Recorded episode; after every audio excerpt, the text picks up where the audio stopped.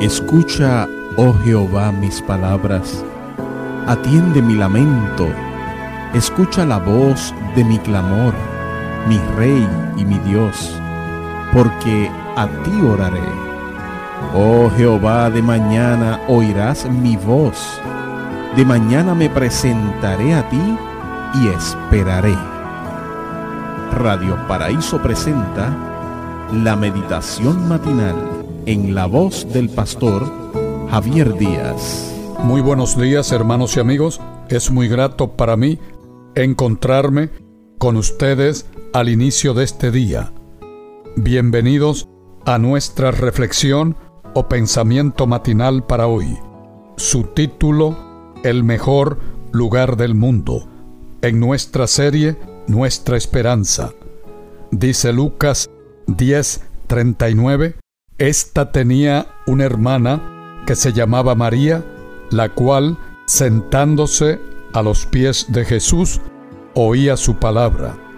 Involucrada en un grave accidente, Adriana protestaba contra Dios. Ella no aceptaba que eso ocurriera con una persona tan buena, honesta y dedicada a la familia. Al ser socorrida en el hospital, entró en contacto con un profesional que le ofreció más que la recuperación física. Conociendo sus cuestionamientos, él decidió entregarle libros y CDs con mensajes espirituales. Las canciones comenzaron a ocupar su tiempo y alimentar su corazón y fueron fundamentales en su recuperación.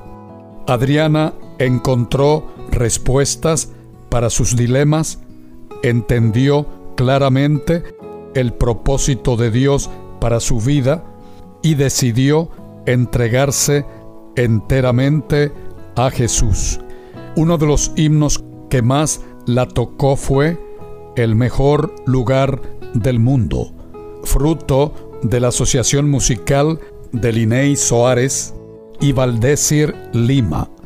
Linney se sintió llamado al ministerio de la música a los ocho años de edad cuando su padre, el pastor Melquiades Soares, cantaba en la sexta formación del cuarteto Heraldos del Rey del Brasil de 1972 a 1975.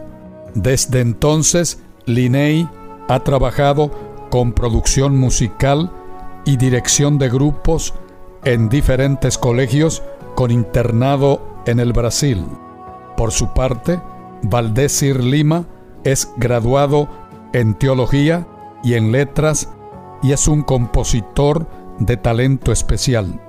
Al componer El mejor lugar del mundo, Linney y Valdésir buscaron destacar el contraste entre la búsqueda inhumana del éxito y la necesidad de estar con Dios en todo momento, lugar o condición. Pero no fue fácil.